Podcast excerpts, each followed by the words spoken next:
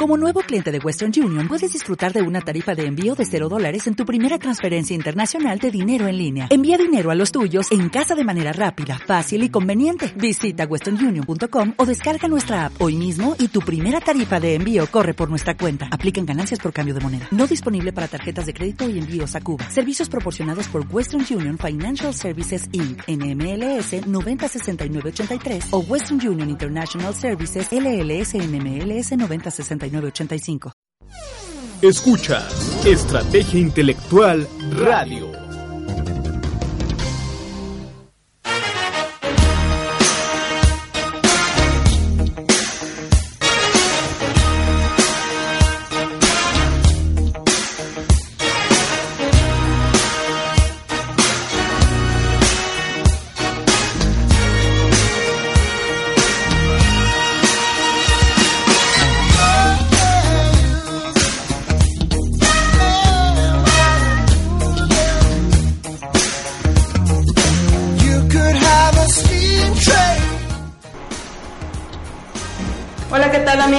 Aquí está su amiga Emily Velasco, diseñadora y coach de negocios.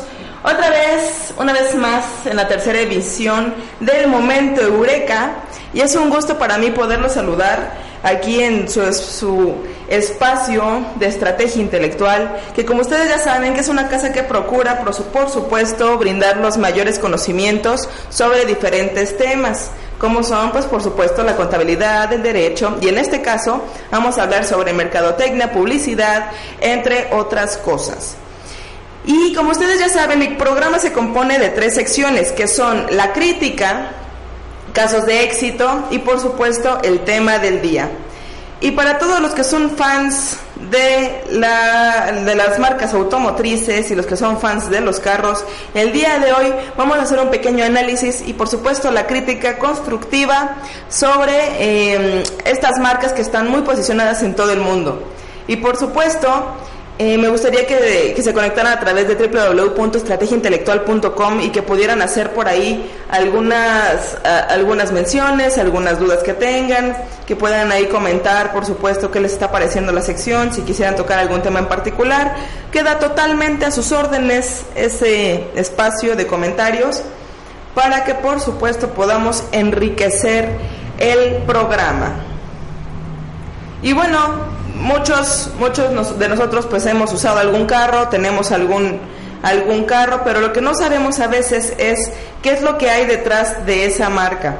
Y por supuesto, las marcas automotrices pues, no se salvan del capitalismo, o estaría de más, ¿no? Decir que, que se hacen carros nomás por amor al arte, claro que tienen que venderse y por supuesto son parte de estrategias de marketing, estrategias de diseño que vale la pena mencionar. Y claro, hay marcas, hay diferentes empresas que em, absorben a otras más pequeñas, ya sea por su diseño, ya sea por eh, la calidad de los vehículos, entre otras cosas. Y el día de hoy les voy a platicar un poquito sobre eso.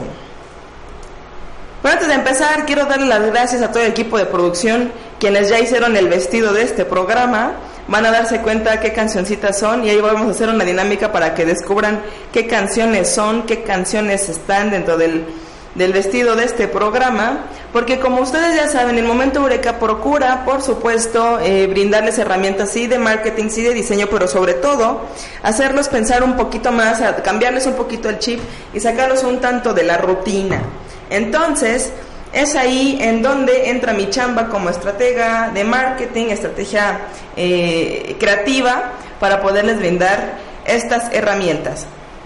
Y bueno, como ustedes ya saben, pues tenemos la marca Suzuki, Bentley, Seat, Scania, Skoda Auto, Porsche, Audi y Bugatti. Y no me lo van a creer, pero todas estas marcas que, que acabo de mencionar pertenecen al grupo de Volkswagen. ¿Ustedes lo sabían? Pues precisamente Volkswagen adquirió todas estas marcas y extendió su línea de eh, productos y por supuesto de servicios con la parte de los mantenimientos. Y pues no es para, no es para menos, debido a que Volkswagen se ha, posicionado como una de las marcas más poderosas en el mercado, con vehículos que perduran en el libro azul y que por supuesto manejan el tema de la durabilidad, la resistencia, eh, la economía también, en cuanto a combustible y buenos manejos de motores. Entonces, es ahí en donde dice, ¿sabes qué? Pues vamos a adquirir otras marcas y forman el grupo Volkswagen, en el cual eh, Suzuki es una de las marcas que, que, entró a este grupo.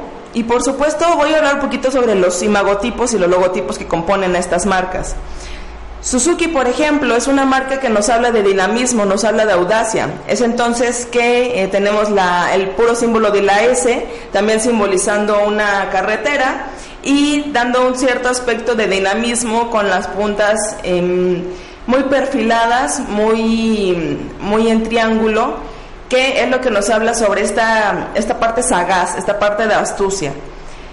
¿Sale? Entonces, eh, sí vale la pena que lo contemplen por ahí porque un símbolo nos puede decir mucho. Y como es el caso de Bentley, que como ustedes saben es una marca de lujo, es una marca que mantiene eh, autos deportivos, también clásicos.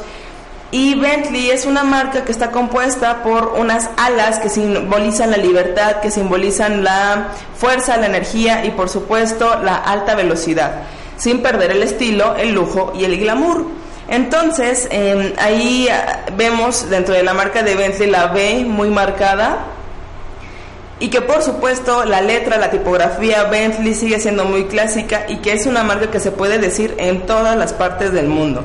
Eso es algo que debemos de contemplar muchísimo en el tema de eh, creación de marca, pensar en una palabra que sea fácil de decir, fácil de recordar y que por supuesto se pueda hablar en diferentes idiomas, como es el caso de SEAT.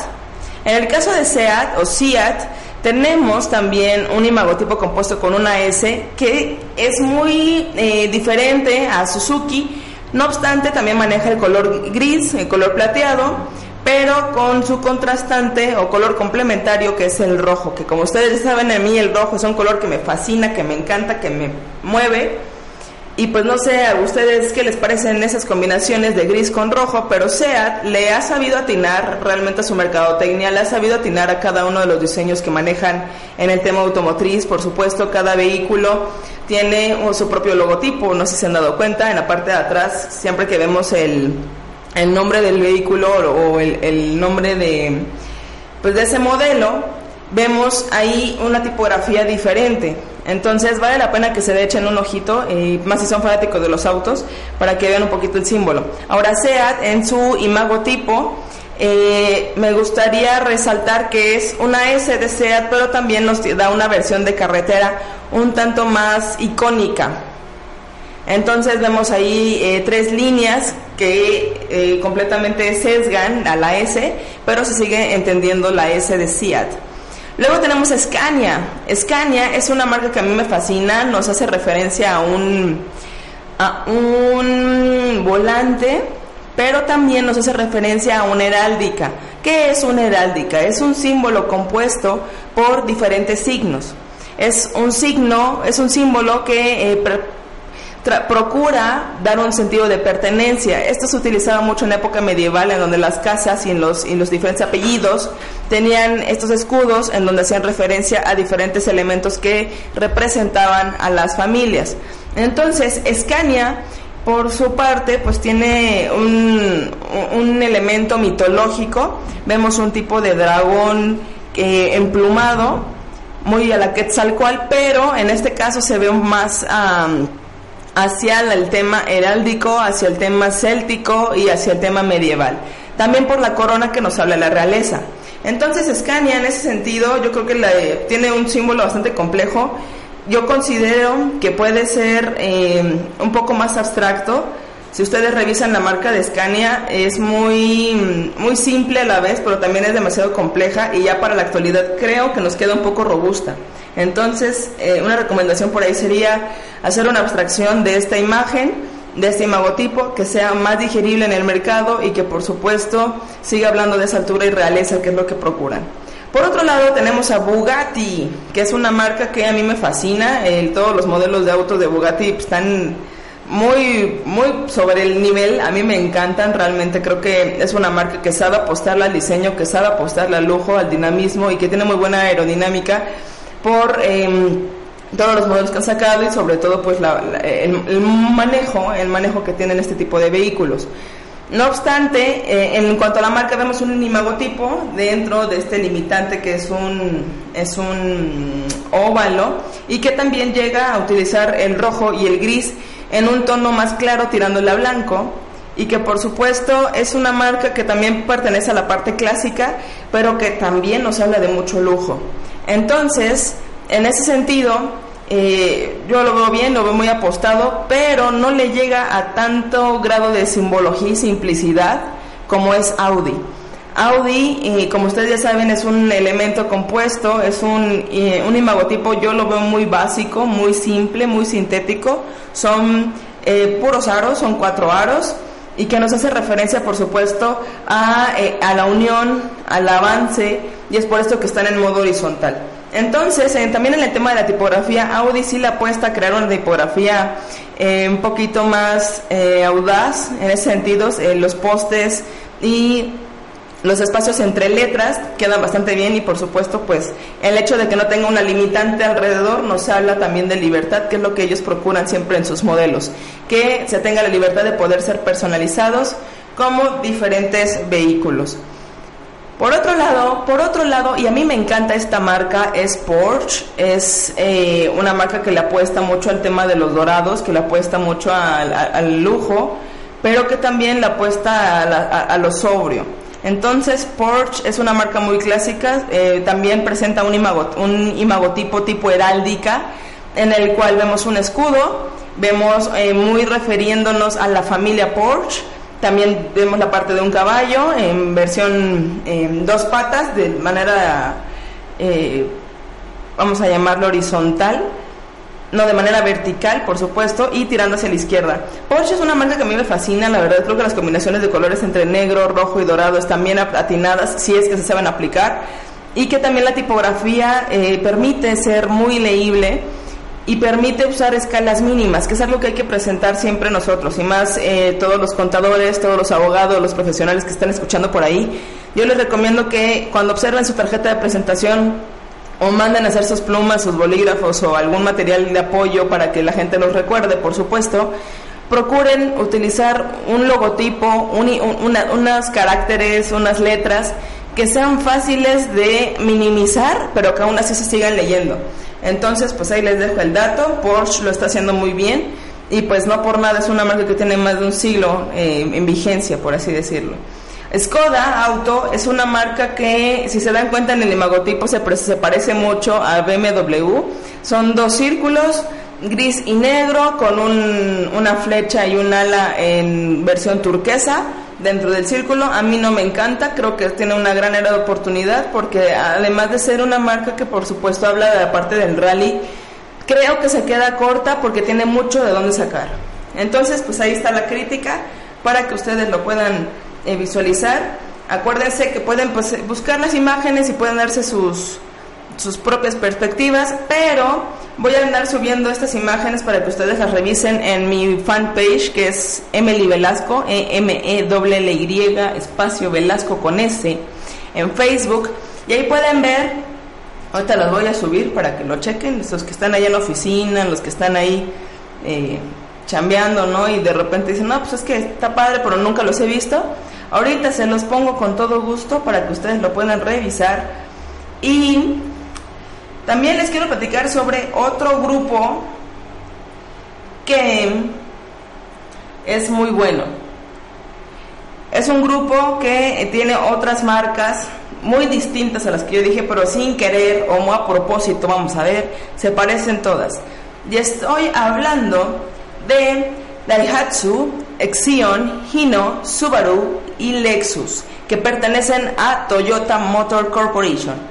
Por supuesto también la marca Acura American Honda Motor. Entonces, eh, en este sentido, si ustedes pueden ver estas marcas, todas se parecen. Como ustedes ya saben, el, logo de Toyota Motor pues ha cambiado de diferentes formas a través de las décadas. Actualmente es una marca muy, muy sintética, muy simple. Yo lo considero muy atinada en el tema de que... Em, Estamos viendo que todos son puros círculos, puros aros, pero se complementan unos a los otros. Eso quiere decir, Toyota tiene un círculo em, en horizontal y por su, y por su parte tiene una parte, eh, un eclipse arriba y un eclipse que lo cruza haciendo la T de Toyota. No obstante, si ustedes se dan cuenta, las marcas que pertenecen a este grupo, como son Daihatsu, como son Exion, como son Ino y Lexus en particular, se parecen muchísimo, incluso, son, incluso Honda, si se dan cuenta, porque todos son gris, eh, tirándole a plateado con blanco, muy simples, muy sintéticos, y las tipografías pues, son las que nos desplazan en, en todo el tema de en todo el tema de la lectura muy clara y muy concéntrica. Entonces, eh, son marcas que a mí en lo particular me encantan, son marcas que a mí me gustan bastante. Ahí se los voy a dejar en Instagram también, quienes esté por ahí. Ahí les voy a dejar el, el dato.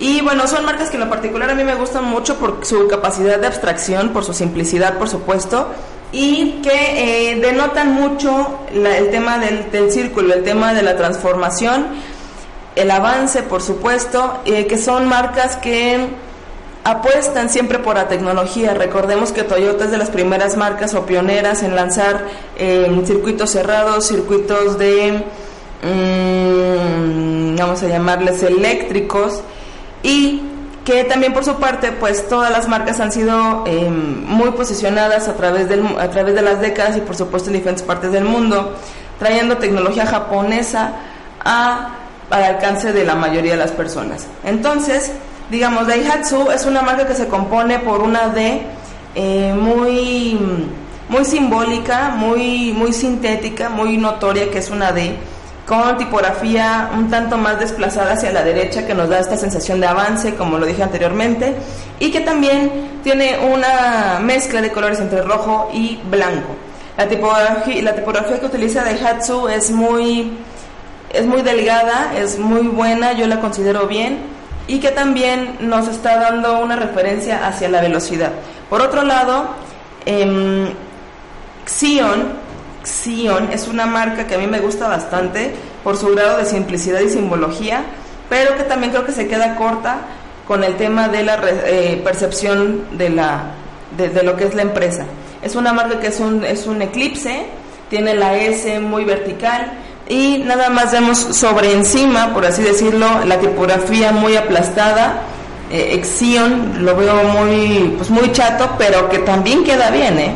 Entonces vale la pena también recurrir a otros elementos, a otros usos de tipografía que ustedes van a darse cuenta, eh, pueden lucir bastante bien. Por otro lado, Gino y Lexus son unas marcas que se parecen mucho. Gino se hace referencia a la, al volante y Lexus también, al, volante del auto. Pero eh, son, son marcas que también dan esta sensación de eh, velocidad, esta sensación de avance, puesto que ambas están inclinadas hacia la derecha. Entonces son bastante buenas. Por otro lado está Subaru, que como ustedes ya saben es una marca que se compone por estas estrellitas que procura siempre alcanzar diferentes metas, que son también pioneros en lanzar diferentes prototipos, en que son los primeros en lanzar diferentes partes, diferentes diseños. Y Subaru tiene es muy arriesgado. Yo la verdad veo los modelos de Subaru muy arriesgados en cuanto al diseño, en cuanto al manejo del motor, en cuanto al uso del combustible, pero que le han sabido atinar al mercado y que han entrado muy bien. Por otro lado, Honda y Acura son marcas que se parecen muchísimo, puesto que son del grupo de Toyota ahora, pero son marcas que también la apuestan solamente a su contorno y la apuestan a las letras. Eh, la letra capital, llamémosla así, que es la primera letra de la marca, en, un, en, en unas tonalidades grises.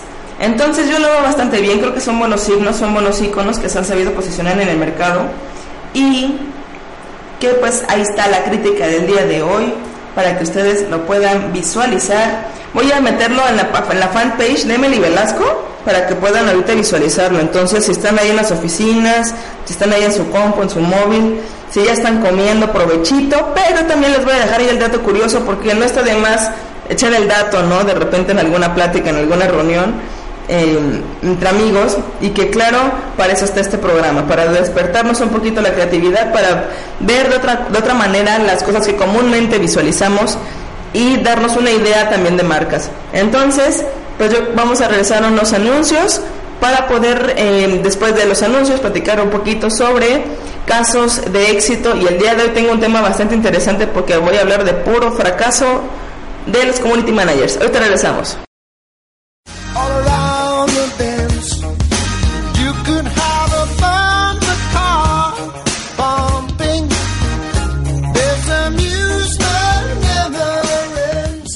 Escucha Estrategia Intelectual Radio. Casos de éxito en Momento Eureka.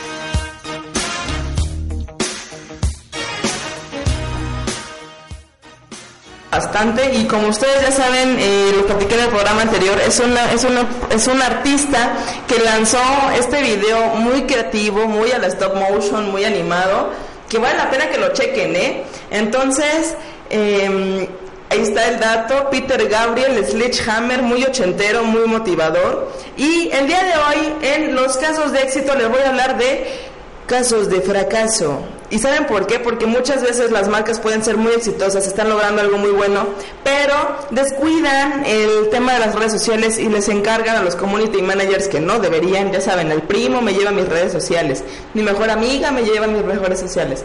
Yo me llevo a mis redes sociales, pero estoy agarrándole la onda, ¿no?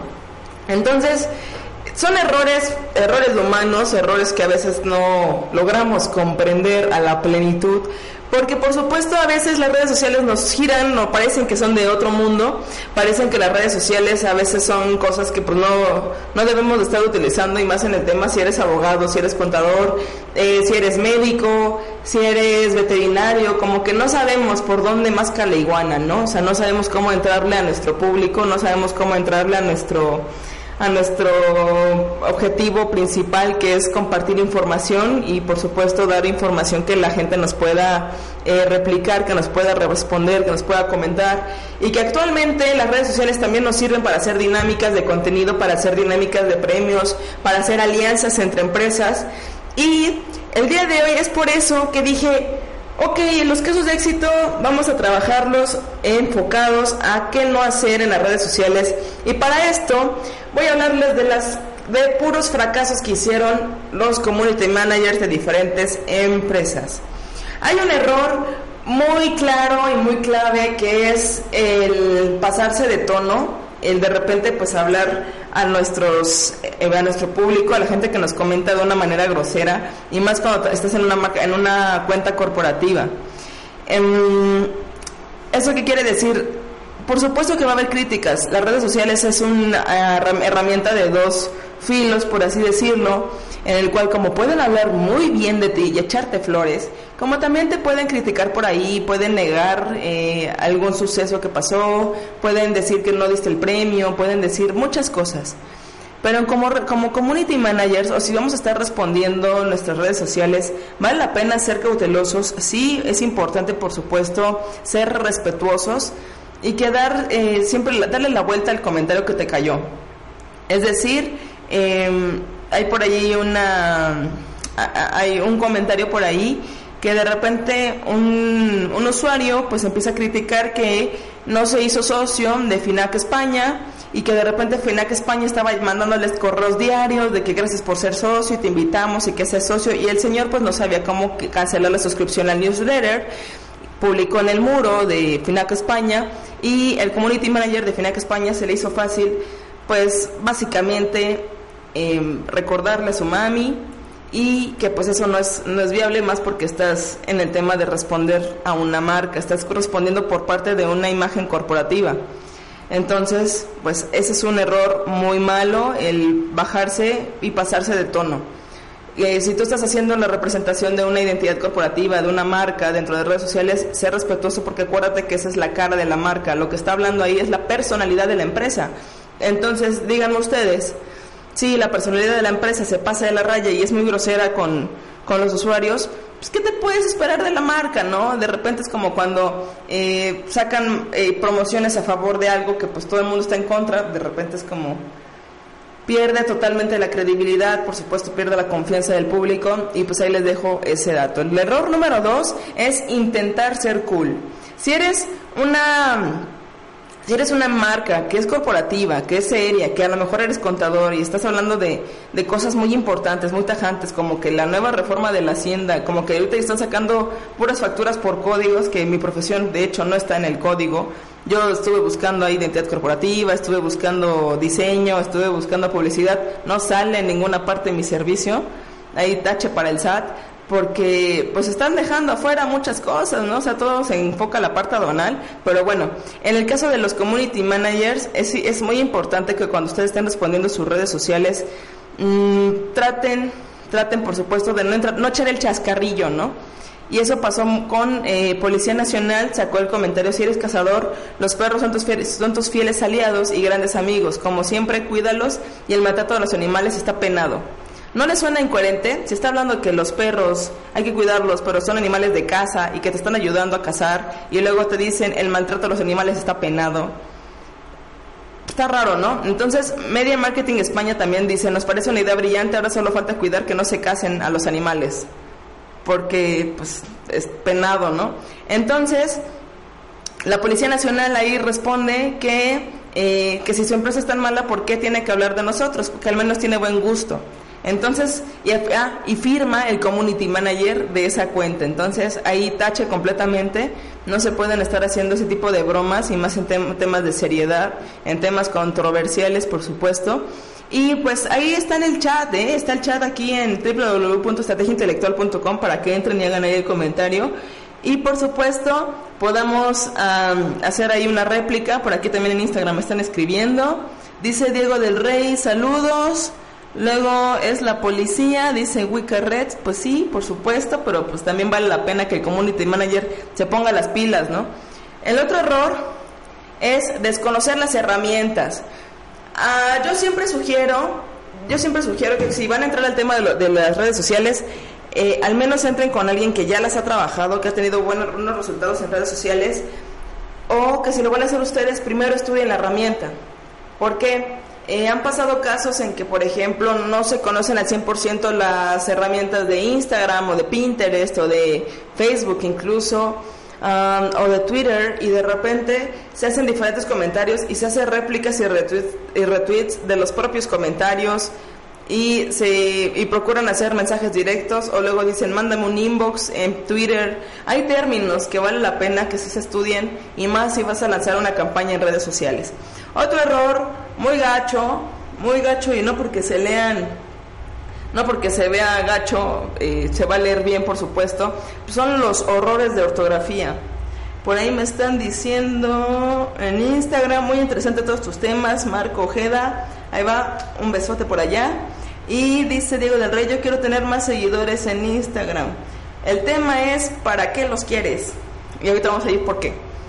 Eh, en los errores de ortografía, por supuesto, pues están peinados y más en la parte gráfica. Yo, la verdad, es, es muy feo poder leer un texto serio, una, eh, que una red social o una marca pues te esté hablando mal y que de repente te esté escribiendo horrible. Como el caso del Diario de la República, que sacó el comentario, eh, pues ya saben, en Twitter, que es una red social que procura eh, lanzar noticias muy rápido eh, dice, la ministra Eda Rivas se salva de ser censurada con S por el Congreso y con 72, 52 votos con B a favor y 54 en contra. Entonces, ahí dices, ok, eres un diario, tu redactor, el redactor de ese tweet, pues por supuesto tiene una carencia muy importante en cuanto a la ortografía y vale la pena que lo revisen.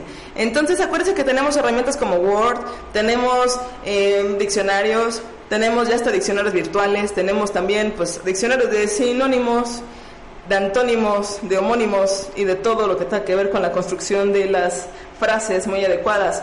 Y bueno, respondiendo un poquito aquí las preguntas que me están haciendo en Instagram, yo quiero tener más seguidores. ¿Para qué los quieres? ¿Los quieres para que sean followers activos que están compartiendo contigo, que te están dando algo mejor, algún tipo de retroalimentación sobre tus fotos?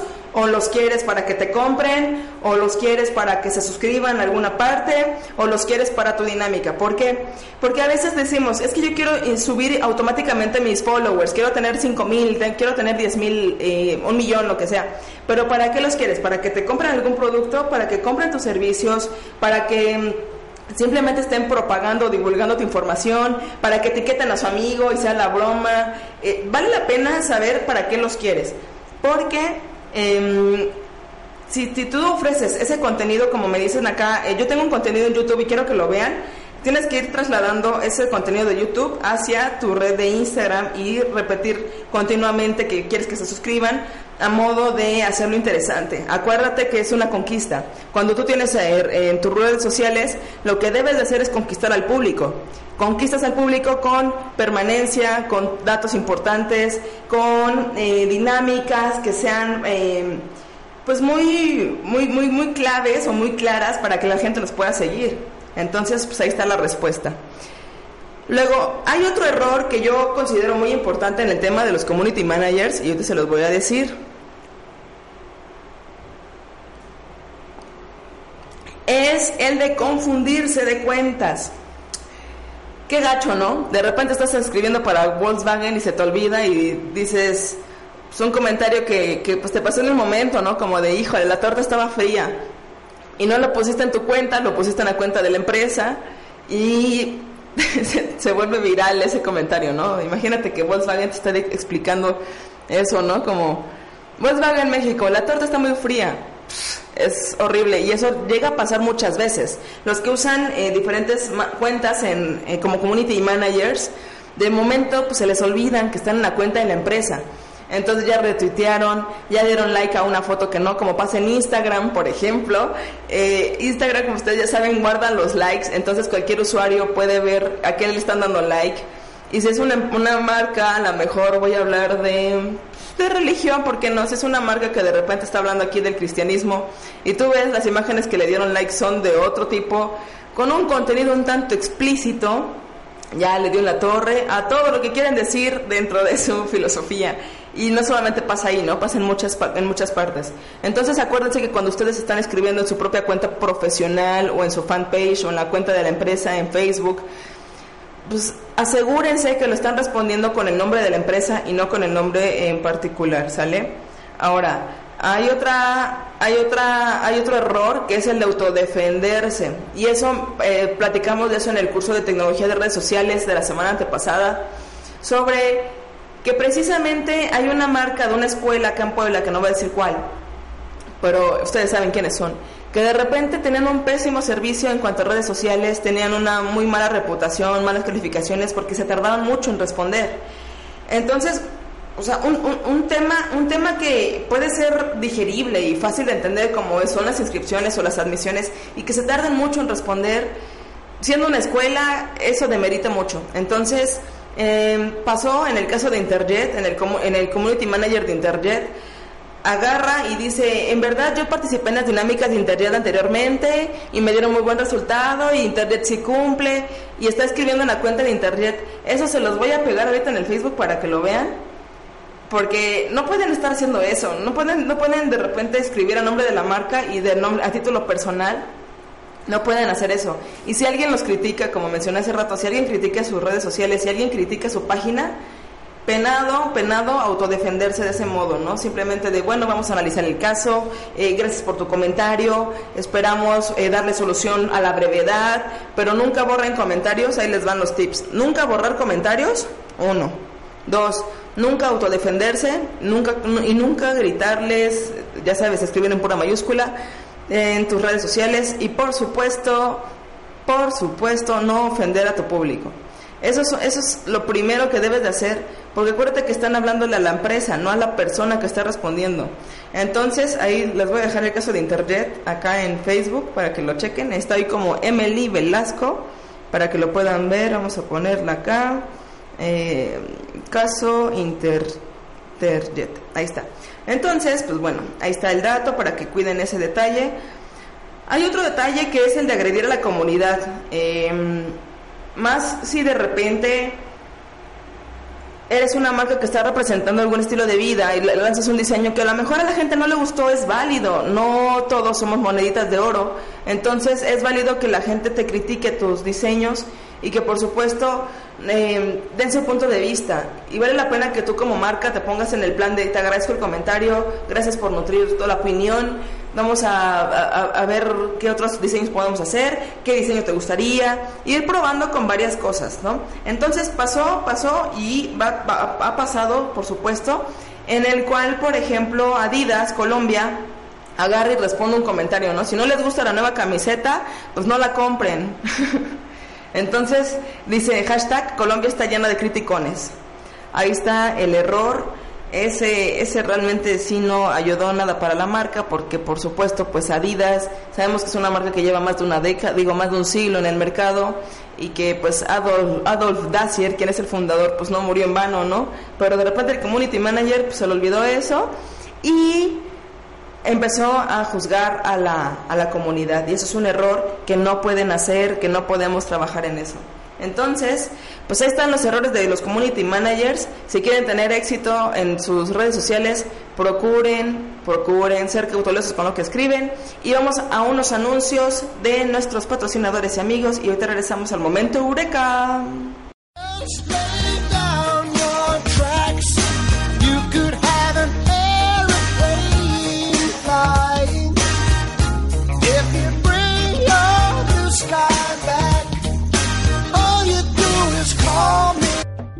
Escucha Estrategia Intelectual Radio. El tema del día en Momento Eureka.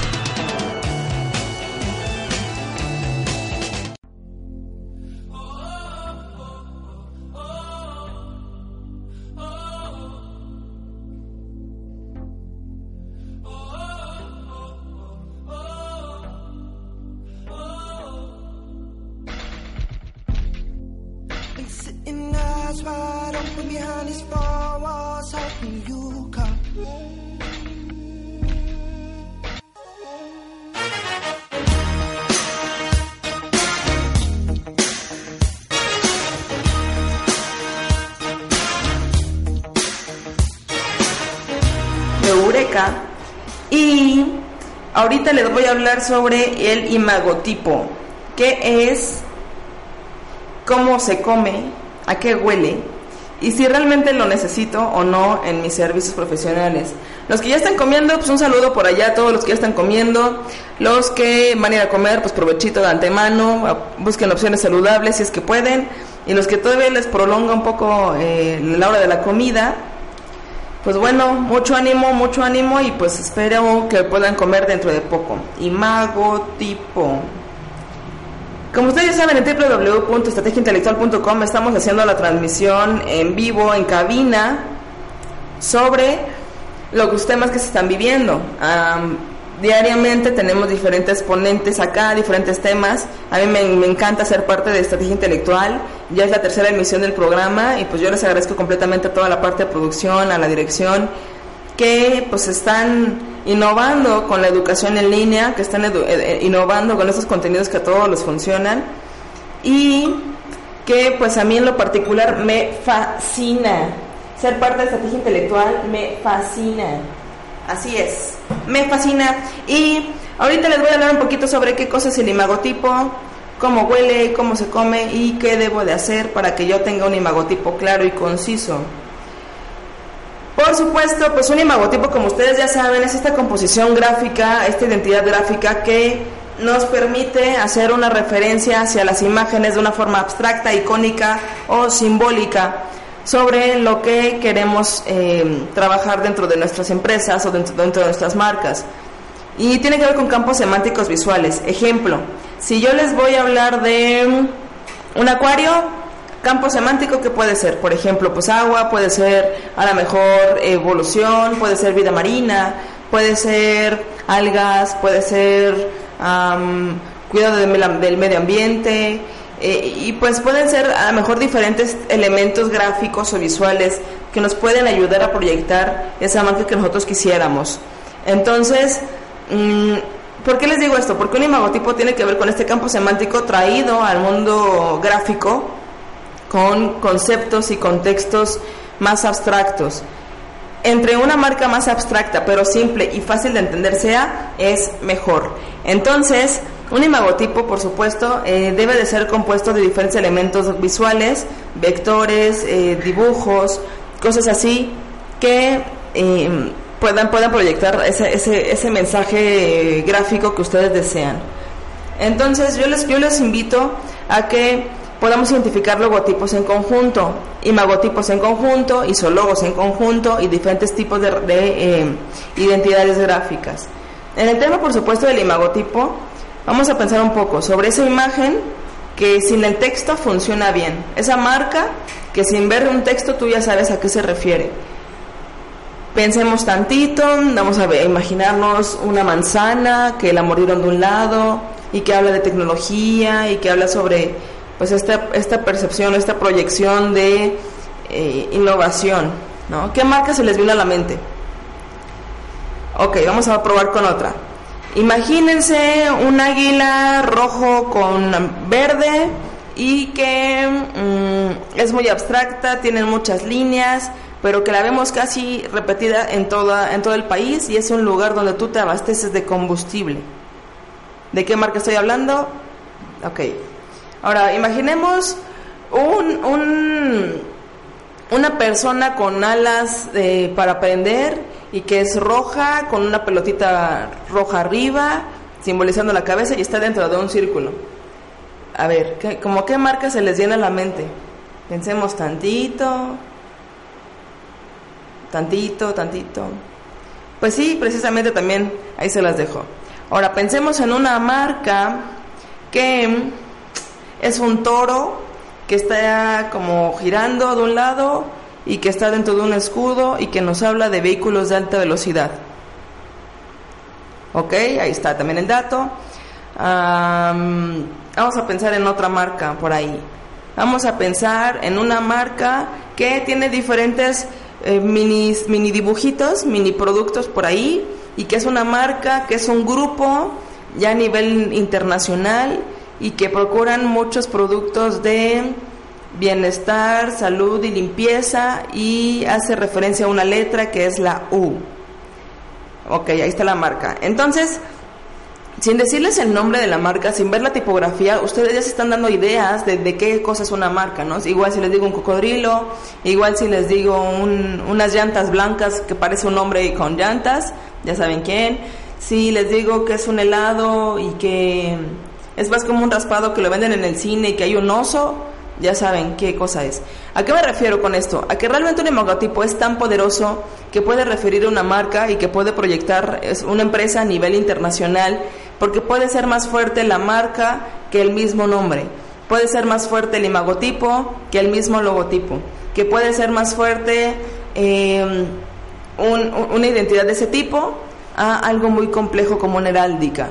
Ahora, en el tema de los profesionales, los contadores, los abogados, los doctores, em, los que son independientes, muchas veces recurrimos al puro logotipo en el ponemos Carlos Vallarta, ¿no? Ejemplo línea comediante, ¿no?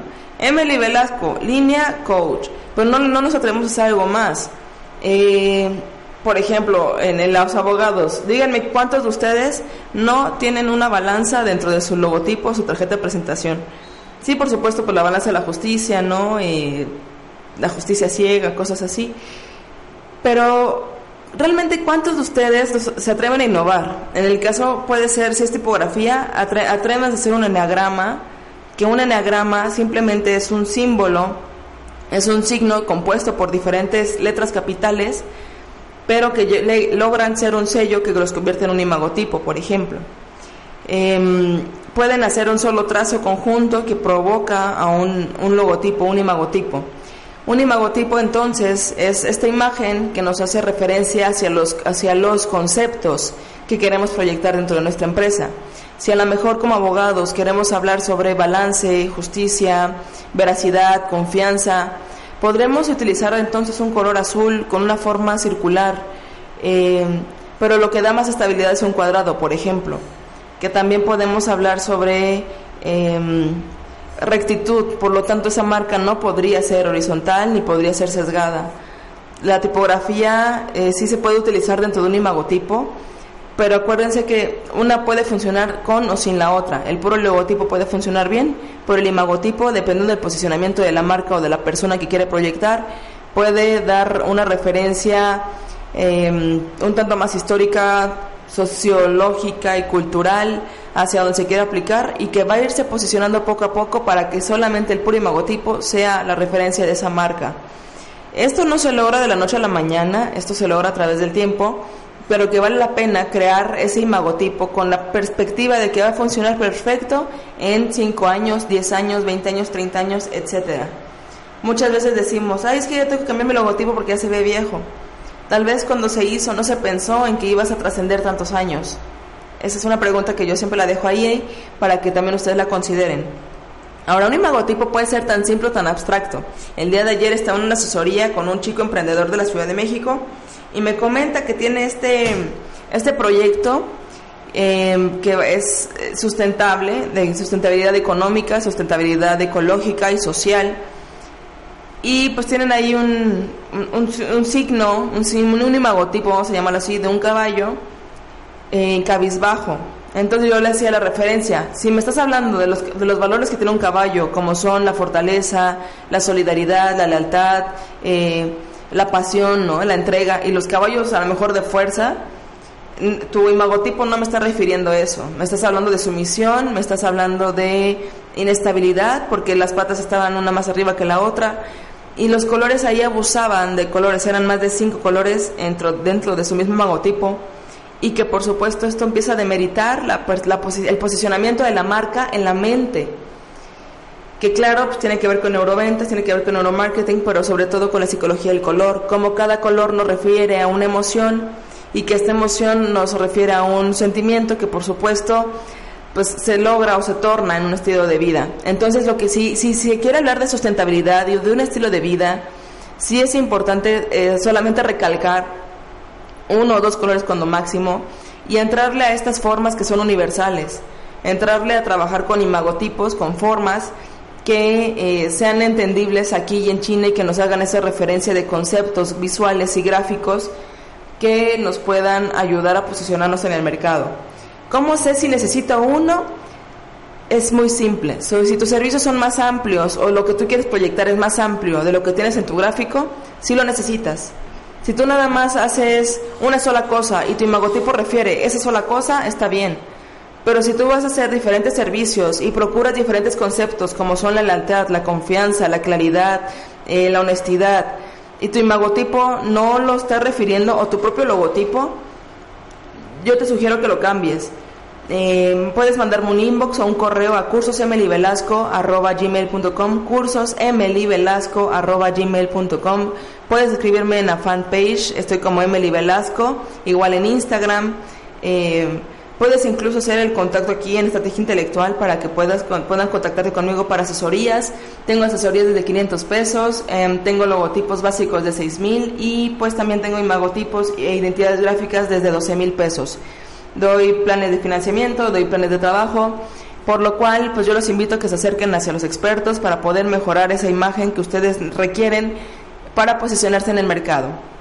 Y bueno, yo quiero agradecerles a todos ustedes que se dieron la oportunidad de escuchar este programa, El Momento Eureka. Espero que se hayan pasado tan bien como yo, que se hayan divertido con estos datos y que por supuesto reflexionen un poquito sobre lo que estamos trabajando con nuestro propio marketing, sobre nuestra propia identidad gráfica y por supuesto sobre nuestros servicios en el mundo digital. Así que ya lo saben, aquí les habló su amiga Emily Velasco. Esto ha sido el momento Eureka en Estrategia Intelectual. Nos vemos en el siguiente programa.